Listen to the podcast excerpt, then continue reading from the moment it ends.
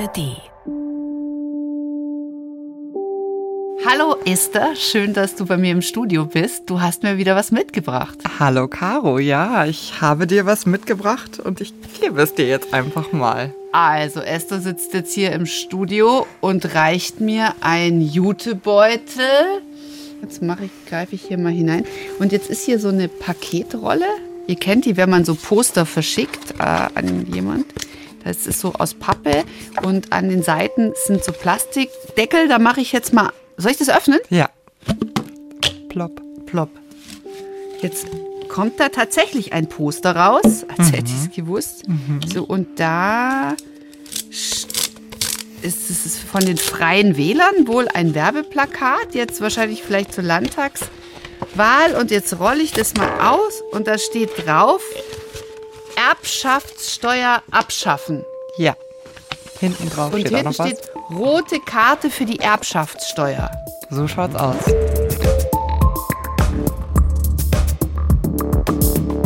Es geht tatsächlich um die Erbschaftssteuer. Es geht um die Erbschaftssteuer. Wow, du hast ja ein leichtes Thema ausgesucht. Es ist ein sehr relevantes Thema, ähm, denn es spaltet unsere Gesellschaft.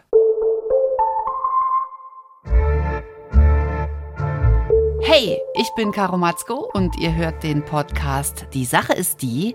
Den könnt ihr in der ARD Audiothek auch abonnieren und da werde ich jede Woche von Reporterinnen und Reportern mit einem anderen Gegenstand überrascht und im Laufe der Folge klären wir dann, welche Geschichte hinter den Dingen steckt, denn Gegenstände sagen eigentlich viel mehr über unsere Gesellschaft, als wir auf den ersten Blick vielleicht denken. Und heute ist die BR-Reporterin Esther Distelmann bei mir zu Gast und wir sprechen offensichtlich über die Erbschaftssteuer.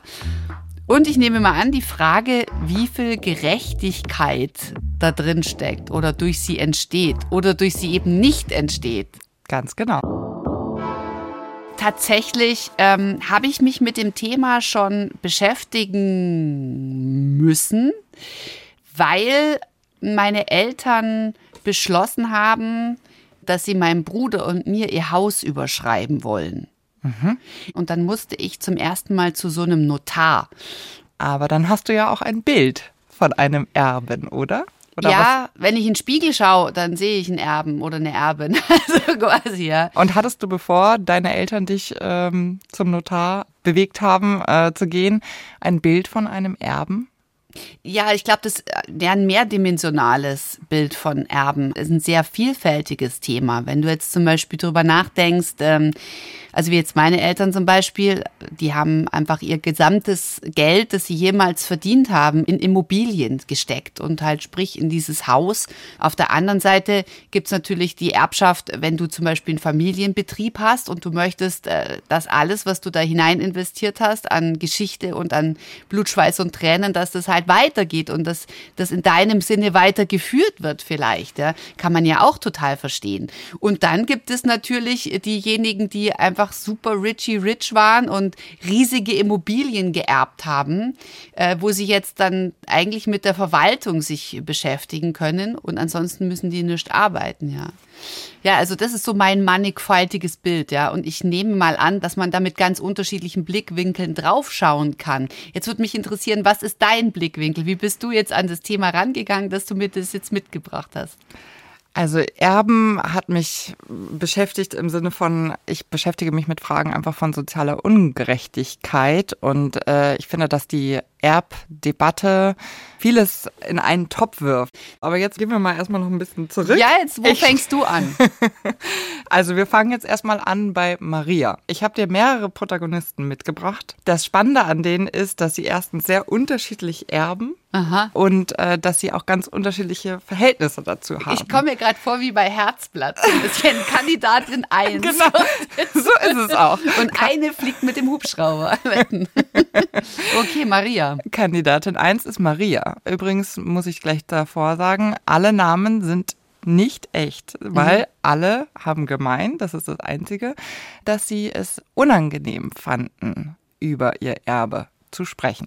Ich kann mich total erinnern, das war so total der Stress für mich. Ähm, klingt jetzt wahrscheinlich total Banane, aber Stress im Hinblick auf, meine Mutter hat mir dann immer wahnsinnig viele so Immobilien geschickt per Mail und so, äh, schau doch mal, schau doch mal und wie findest das und wie findest das und ich fand es so befremdlich und habe auch erstmal das auch natürlich mit niemandem irgendwie geteilt, weil Thema in meinem Freundeskreis war immer, wow, okay, wir haben jetzt ein kleines Kind bekommen, unsere Wohnung ist zu klein, wir suchen was, kennt irgendjemand bezahlbaren Wohnraum und ich bekomme irgendwie von meiner Mutter so, äh, genau so Immobilienanzeigen geschickt, wo ich mich irgendwie doch mal entscheiden soll, wann ich Zeit habe und habe da auch am Anfang so ein bisschen gebockt auch. Das war Maria, die äh, sagt, äh, sie tat sich schwer, das Erbe anzutreten, weil sie ja, gibt es schon das Wort, es gibt ja schon Flugscham, jetzt gibt es auch das Wort Erbscham. wir, wir etablieren es jetzt. Also, dass sie Erbscham ja. empfindet, ja. Ja. Das ist interessant. Eigentlich finde ich das, ja, es ist natürlich eine Ungleichheit, die man dann empfindet und ähm, ja, das, was man dann schnell als Luxusproblem glaube ich, klassifiziert. Und ich finde, wir sollten, also es wäre mir wichtig auch tatsächlich, dass wir nicht zu sehr werten. Also eigentlich gar nicht, weil das steht niemand zu. Es ist halt bei manchen so und bei manchen ist es nicht. Kommen wir doch mal zu Maria zurück. Wie, wie ging es weiter mit ihrer Erbscham? Also Maria tut sich damit bis heute schwer. Maria wohnt inzwischen in ihrer Wohnung. Das, was aber bei ihr noch mit dazu kam, war sozusagen, Kind, wir haben jetzt Geld, das wir dir geben wollen, aber Kind ist Mitte 30, eine Frau und alleine. Und ihr Eltern haben sie gefragt, ob sie eine Wohnung haben möchte, in der sie denn selber leben möchte. Und dann kam natürlich noch eine ganz andere Frage dazu. Oh, ich ahn's. Das war nicht eine eigene Entscheidung, die ich getroffen habe, dass ich gesagt habe, ich möchte mich jetzt in meinem Leben neu orientieren. Was möchte ich denn? Sondern es war plötzlich dieses, okay, was machen wir jetzt? Wir haben jetzt diese Möglichkeit. Am sinnvollsten ist Immobilie. Komm, wir suchen jetzt was. Äh, wir wollen, dass, dann, dass du das überschrieben bekommst. Los geht's. Und dann war ich genau überhaupt nicht an dem Punkt. Und deswegen war dieser Druck so da. Und aber ich konnte diesen Druck oder wollte diesen Druck am Anfang natürlich auch mit niemandem teilen, weil es natürlich dann auch Scham ist, so einen Druck zu spüren, der eigentlich so Luxus ist. Also es war so ein, okay, warum willst du dich jetzt äh, beschweren? Du hast gerade die Möglichkeit, ähm, dir eine Wohnung auszusuchen sei ganz leise. Aber dennoch hat es natürlich was mit mir gemacht. Wahnsinn, du wirst wieder Kind auf eine Weise, ja. Das ist ganz bitter. Wenn die Eltern wollen dir natürlich was Gutes tun und möchten dich absichern und können das auch, davon träumen andere.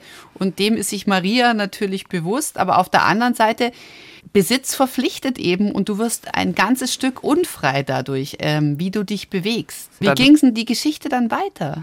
Ja, also sie hadert damit, wie gesagt, bis heute im Grunde, denn sie musste sich dann entscheiden, ja, okay, werde ich irgendwann mal ein Kind bekommen, muss ich das mit einrechnen? Das ich habe noch nicht mal einen Anfang Partner. 30 natürlich ich, auch äh, dazu und genau. was, wenn der Partner vielleicht wo ganz anders ist, dann habe ich diese Butze an der Backe. Dazu kommt, Maria hätte sich das selbst so niemals leisten können, denn mhm. sie arbeitet im sozialen Bereich, ist da in einer Führungsposition, aber sie verdient also netto 2,5. Aber das freut mich wieder, muss ich dir sagen, Esther, dass jemand einen super Job macht, der leider total unterbezahlt ist, aber dass dann mal so ein Haufen Gold über diesen Menschen ist, wünsche ich eigentlich allen. Ja, weiter, weiter, erzähl weiter. Ich finde es super. Ich freue mich so für Maria. ja, ich mich auch. Und jetzt wohnt sie in einer Eigentumswohnung und die kann sie am besten selber beschreiben. Ich wohne in einer Zwei-Zimmer-Wohnung. Ich weiß gar nicht, wie viel Quadratmeter. Ich glaube, sie hat 75 Quadratmeter und sie ist ähm, sehr offen und sehr hell und ich sehe ganz viele Bäume und fühle mich äh, sehr wohl. Genau, das ist eine sehr schöne Wohnung, in die ich jetzt Ende Februar eingezogen bin. Das war Maria, die ihre Wohnung beschreibt, aber ich freue mich jetzt, dass sie sich wohlfühlt immerhin, nicht, dass sie da drin sitzt und es nicht genießen kann. Sie hat auch ein Händchen für Styling, muss man sagen. Also Aha. das ist eine sehr, sehr schön eingerichtete Wohnung und ja, man sieht einfach, dass da jemand gerade in etwas hereinwächst, was ihn auf Dauer doch sehr glücklich machen wird. Ja, das also. ist sehr, also sehr schön für sie und das freut mich. Aber wie geht es jetzt weiter? Also dann wohnt sie in dieser Wohnung jetzt und äh, hat einen großen Freundeskreis, der aus vielen Künstlern besteht, Unternehmern im, sagen wir mal, nicht im Großkapitalbereich, äh, sondern mhm. im kreativen Bereich. Und jetzt, da sie in dieser Wohnung wohnt, äh, hat sie natürlich auch Freunde eingeladen und denen dann auch offenbart. Also das, das ist, ist übrigens meine Wohnung. Genau, ich bin Eigentümerin. Ja. Und dann ist etwas passiert, was sie sehr überrascht hat. Und das finde ich ja so interessant, weil ich natürlich in meinem tapsigen Verhalten, wie gehe ich damit um, immer mehr jetzt einfach gehört habe von Leuten dann so, ja, ja, die Wohnung, in der ich wohne, die gehört auch meinen Eltern. Ich so, ach so. Und das fand ich schon sehr interessant, dass plötzlich da halt, also es ist mehr, wie man denkt, dass auch die nahen Menschen, die eigentlich so in meiner Umgebung sind, das erzählt man sich ja auch einfach immer nie, dass da schon auch einfach viele da sind, die auch genau Wohnungen haben oder erben oder deswegen finde ich es ja auch irgendwie schon spannend und interessant, sich darüber so auseinanderzusetzen.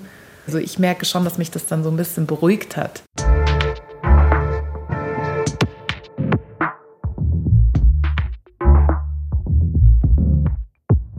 Wir sind ja immer noch bei die Sache ist die und du hast mir dieses Freie Wähler-Plakat mitgebracht, wo jetzt draufsteht Erbschafts Erbschaftssteuer abschaffen. Schwieriger Slogan eigentlich, Erbschaftssteuer abschaffen.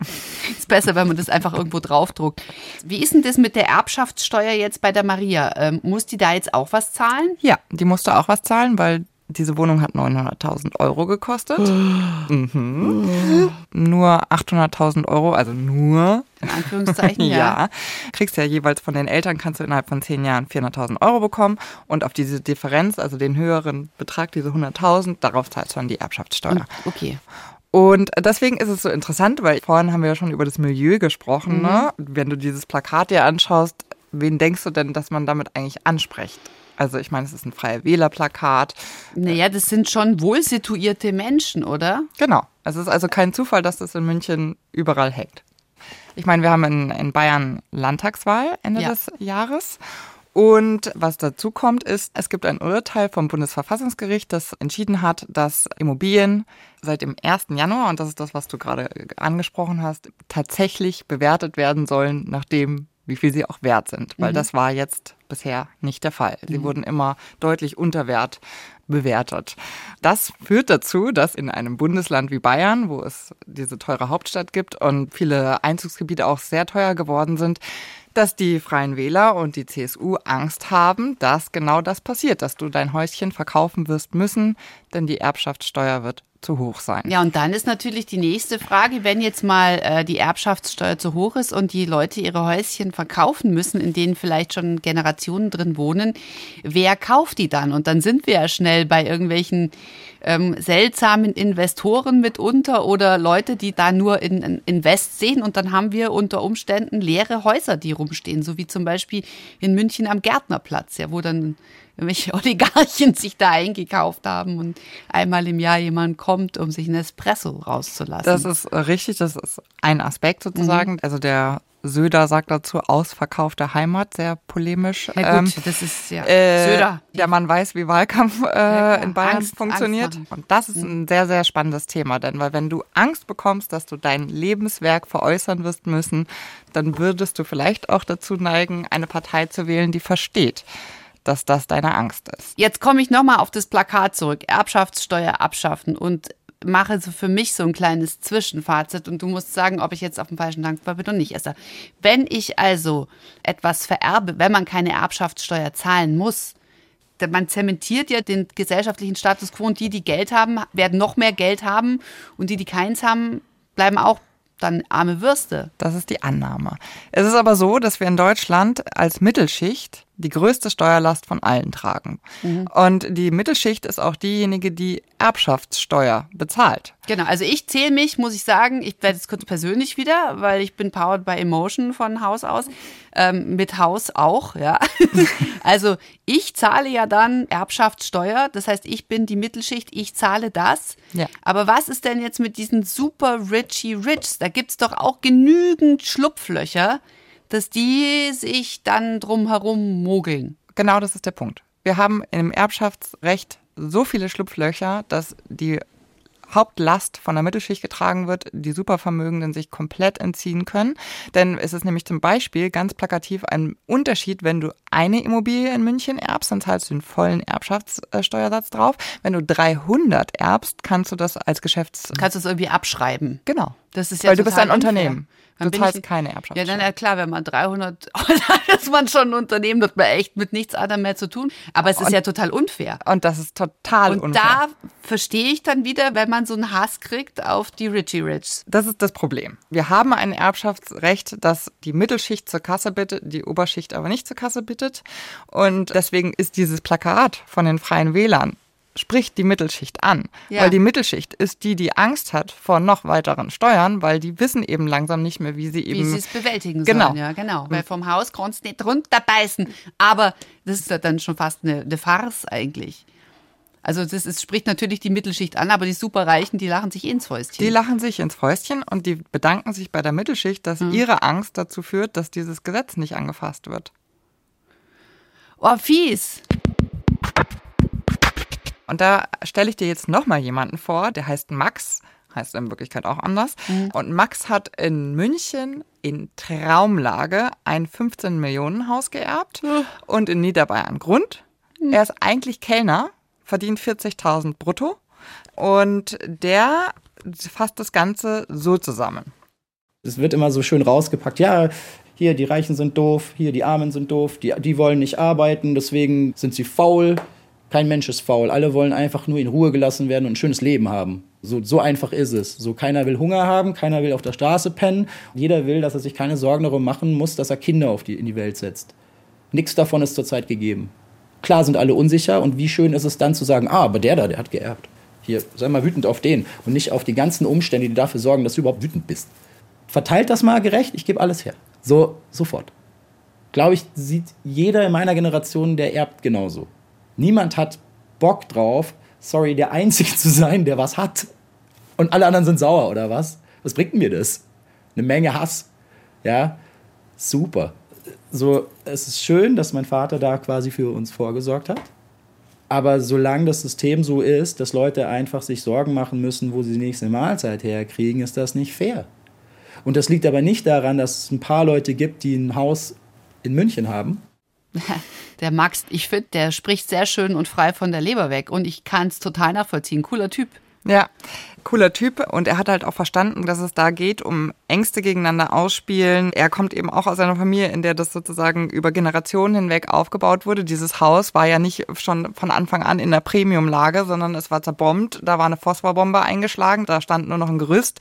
Die ganze Gegend drumherum war auch in Schutt und Asche gebombt und dann wurde das ganze Geld über Generationen, das in dieser Familie erarbeitet wurde, der Urgroßvater war übrigens Tonmeister, in dieses Haus gesteckt, Ja. um das aufzubauen. Und jetzt mit 40.000 Euro kannst du ein 15 Millionen Haus nicht abbezahlen. So, das ist die Geschichte von Max. Und ich habe aber jemanden mitgebracht, bei dem es noch krasser ist. Eine Erbin aus einem Millionen-Imperium. Sie heißt Stefanie Bremer. Heißt heißt auch wirklich nicht so? wirklich Nein. Stefanie Bremer, denn sie muss eine Familie oder ein Unternehmen schützen, Mhm. das sonst, äh, sagen wir mal, möglicherweise in Verruf käme. Ja, das, was die Tochter da macht. Mhm. Und die Tochter hat nämlich Tex Me Now mitgegründet. Die kenne ich. Tax Me Now ist eine Gruppe von MillionärInnen und Erben, die sagen, sie möchten besteuert werden. Ich habe da neulich auch einen kennengelernt, den Toni Schwarz, glaube ich, vom Pharmakonzern. Die möchten mehr von ihrem Geld abgeben. Und Sagt, besteuert mich mehr. Wahnsinn, ja. Genau, weil das würde ihnen nicht mal wehtun. Mhm. Das ist genau der Punkt. Und in, in Zeiten, in denen diese Schere zwischen Arm und Reich immer weiter auseinandergeht, gar nicht so eine schlechte Idee, um eine Gesellschaft zusammenzuhalten. Dann bin ich mal gespannt, was Stefanie sagt. Die Realität ist ja, ich kann vielleicht reich werden, wenn ich weiß bin, männlich, keine eigenen Kinder habe, die ich versorgen muss und am besten auch noch Vermögen schon im Hintergrund habe. Aber wenn ich diese Merkmale nicht erfülle, wenn ich zum Beispiel eine Frau bin, wenn ich vielleicht auch noch Kinder habe, im schlimmsten Fall alleinerziehend und Migrationshintergrund, dann sind meine Chancen, Vermögen zu werden, egal wie hart ich arbeite, gleich null. Das war Stefanie Bremer, der Name ist geändert und die sagt, sie möchte gern mehr besteuert werden, damit andere eine Chance haben, auch zu Wohlstand zu kommen. Was sind denn Ihre Vorschläge für mehr soziale Gerechtigkeit? Die Wiedereinführung einer Vermögenssteuer. Die haben wir nämlich hier abgeschafft 1997 und die Begrenzung der Ausnahmen für Betriebsvermögen eben. Und das ist nämlich das Krasse. Also diese Betriebsvermögen machen den größten Teil der Erbschaft in Deutschland aus. Und das Argument, das immer gebracht wird, ist, wenn wir nicht das Geld in den Betrieben halten, sind sie erstens nicht konkurrenzfähig, wir müssen Mitarbeiter entlassen und so weiter und so fort. Wir spielen wieder mit den Ängsten der Mittelschicht. Und das ist etwas, was auch die Stefanie Bremer beobachtet, wie gut das funktioniert. Wir haben schon an vielen Stellen den Eindruck, dass sich viele Menschen, gerade auch die Mittelschicht, da ähm, instrumentalisieren lässt, weil sie es wahrscheinlich in vielen Fällen nicht besser wissen, weil es verschiedene Organisationen einfach als plakativ so darstellen, dass ähm, wenn man an der derzeitigen Steuergesetzgebung etwas verändert, dass das dann die breite Masse betrifft. Aber das ist tatsächlich nicht so. Weil wenn man die Erbschaftssteuer so anpasst, dass sie verfassungsgemäß ist, oder wenn man eine Vermögenssteuer einführen würde, dann, dann reden wir von einer verschwindend kleinen Bruchteil in unserer Gesellschaft. Wir reden geschätzt von ungefähr 30.000 Haushalten.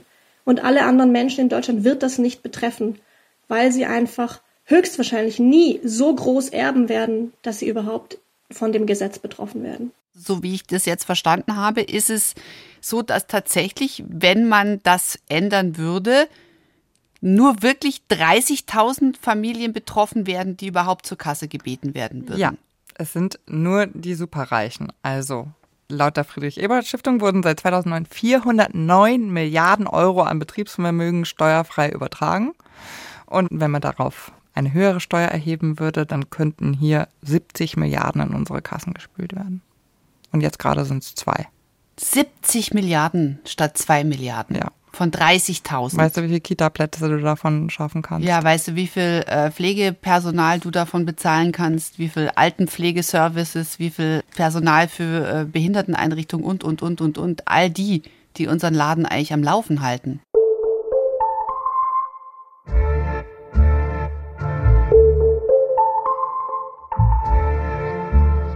Du hast es gerade schon so schön zusammengefasst, die Erbschaftssteuer, dies, wenn wir darüber sprechen, das betrifft im Grunde alle Aspekte unseres Lebens. Und da habe ich jetzt noch einen historischen Funfact für dich, weil es gab ja schon mal eine Anpassung im Erbschaftsrecht, weil ursprünglich hat ja immer nur der erstgeborene Sohn geerbt. Ja. Heute erben alle Kinder. Und damit hat man beispielsweise die Gleichstellung der Geschlechter im Gesetz verankert. Also wenn man solche Stellschrauben wirklich mal anfasst, dann kann man wirklich was bewirken in dieser Gesellschaft. Ja, und zwar wirklich, dass das den Zusammenhalt eben fördert.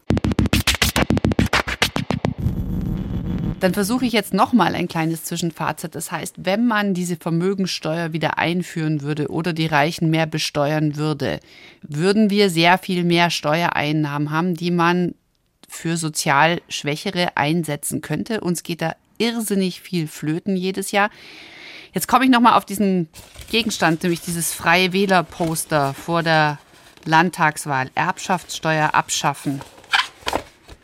Es ist ein rechter Schmarrn. Oder wir schaffen die Erbschaftssteuer ab und führen dafür eine Vermögensteuer ein. Das wäre doch eigentlich viel smarter. Das wäre viel, viel smarter. Wie ist da dein Das ist genau mein Punkt Meinung? und ich glaube, da sind wir auch bei Text Me Now und eigentlich auch bei den beiden anderen Erben, die wir da zu Wort haben kommen lassen. Denn Genau das ist es. Es geht ja darum, dass jemand auch gemäß seines tatsächlich verfügbaren Geldes bewertet wird von mhm. dem Staat. Das ist auch eine Forderung von Tex Menaus übrigens mehr Geld in Menschen bei Finanzämtern zu stecken, denn die könnten dann individueller auf, ähm, weiß nicht, Caro Matzke eingehen, die ein Haus geerbt hat, aber ganz wenig auf ihrem Konto liegen hat, dann sie ist in den Medien tätig genau, und hat keine Festanstellung. Medien, richtig, ich bin eine und, prekäre äh, Medienschaffende, ich kann äh, nicht runterbeißen. Das heißt, ich habe jetzt zwar Besitz, kann damit aber erstmal nichts anfangen und der Besitz unter Umständen verfällt auch, weil ich keine Handwerker kriege und bezahlen kann. Genau, und jetzt habe ich eine Zahl für dich und möchte Sie bitten, dass du sie vorliest, denn es ist irre. Äh, so viel kosten uns die Privilegien der Superreichen bei der Erbschaftssteuer in Deutschland seit 2009. Und da hat die Friedrich-Ebert-Stiftung, die Seite kann ich empfehlen, einen Countdown eingerichtet. Einen Countdown. Die Esther gibt mir jetzt ihr Telefon, das ist die Seite von der Friedrich-Ebert-Stiftung jetzt offen. Und da steht ganz groß Erben verpflichtet. Hashtag Fair Erben. So viel kosten uns die Privilegien von Superreichen bei der Erbschaftssteuer in Deutschland seit 2009. Ist das also eine Zahl, die du wiedergeben kannst? Im Sekundentakt geht diese Zahl weiter. Hinten steht Euro. Ich muss jetzt mal die Stellen, also 1, 2, 3, 4, 5, 6, 7, 8, 9, 10, 11 stellig. Was ist denn das dann? Das sind Milliarden. 76 Milliarden 598 Millionen 479.000 zum Zeitpunkt der Aufnahme. Nein, 480.498. Es steigt sekündlich. Ja. Wer lädt eigentlich wen auf irgendwelche komischen Yachten ein, dass keine Vermögensteuer eingeführt wird? Wir würden damit doch so viele Probleme lösen. Genau, das sage ich dir gerne nach der Absage, weil es gibt nämlich noch eine, es ist nicht nur sozusagen ein Problem, es ist sogar eine Gefahr für uns alle, dass wir die Superreichen so superreich sein lassen. Das war Die Sache ist die, der Podcast vom Zündfunk auf Bayern 2. Und heute ging es um die Erbschaftssteuer. Und zwar eine Frage der Gerechtigkeit. Ich bin immer noch Caro Matzko und ich bedanke mich bei allen, die mit uns für diese Folge gesprochen haben. Reporterin war Esther Distelmann, Ton und Technik Ursula Kirstein, Redaktion Tom Kretschmer und Sounddesign Dagmar Petrus. Und wenn ihr euch weiter mit diesem wirklich spannenden Thema Erben beschäftigen wollt, dann haben wir noch eine Empfehlung für euch. Und zwar den Podcast Studio Komplex vom Hessischen Rundfunk. Studio Komplex ist komplett ernstzunehmender Journalismus, der sich aber selbst gar nicht mal so ernst nimmt. Und jede Woche hauen da die Kolleginnen und Kollegen eine steile These raus, um sie dann differenziert und mit verschiedenen Gesprächspartnerinnen und Gesprächspartnern auseinanderzunehmen. Und auch sie haben sich mit dem Thema in ihrer Folge Enterbt euch beschäftigt. Studio Komplex stellt dabei alles in Frage und das Gute ist auch sich selbst.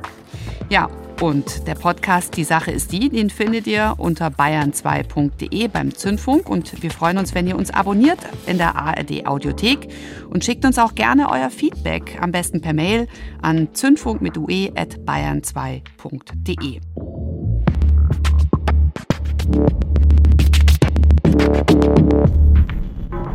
Und jetzt kommen wir nochmal zurück zur Frage, warum superreiche Menschen gefährlich für die Demokratie sind. Und ich glaube, die kann uns am besten eine Superreiche wirklich beantworten, oder Esther? So ist es. Stefanie Bremer nochmal. Weil Menschen mit viel Geld können sich einfach sehr viel Einfluss kaufen auf die Politik. Das heißt, ihre Interessen werden vorrangig vertreten in der Politik. Das sehen wir im Rahmen von verschiedenen Studien wurde festgestellt, dass zum Beispiel im Bundestag die Mehrheit der Menschen weiß männlich AkademikerInnen sind. Das heißt, dort werden auch überwiegend die Interessen vertreten von Menschen wie diesen. Hingegen sehen wir, dass weiblich gelesene Menschen, Menschen mit Migrationshintergrund, mit Behinderungen, Alleinerziehende und ähnliche sind kaum vertreten, auch weil sie sich keine eigene Lobbyarbeit leisten können und weil sie vielleicht auch gar nicht die Zeit haben, sich neben vielleicht zwei Berufen und Kindererziehung und anderer Sorgearbeit noch politisch zu engagieren. Das heißt, wer wenig hat, kann sich auch wenig einbringen und dessen Interessen werden nicht gehört. Also ich finde, wir brauchen mehr Stefanis auf diesem Planeten, die genau das aussprechen. Und ich bin wirklich echt eine Unterstützerin von diesem Hashtag TaxMeNow. Ich finde, das sind wirklich sehr interessante, sehr ähm, verantwortungsbewusste soziale Menschen, die sich da einbringen. Und ich finde, sie sollten wirklich gehört werden. Es war wirklich ein aufregendes Thema, liebe ja. Esther. Vielen Dank. Ich hätte jetzt noch drei Stunden mit dir über das Erben sprechen Ich habe noch so viel, was ich dir erzählen ich könnte. Ich habe noch ganz viele Fragen, was ich jetzt mit diesem Haus machen soll. Du bist jetzt meine Expertin. Genau. Vielen herzlichen Dank. Gerne.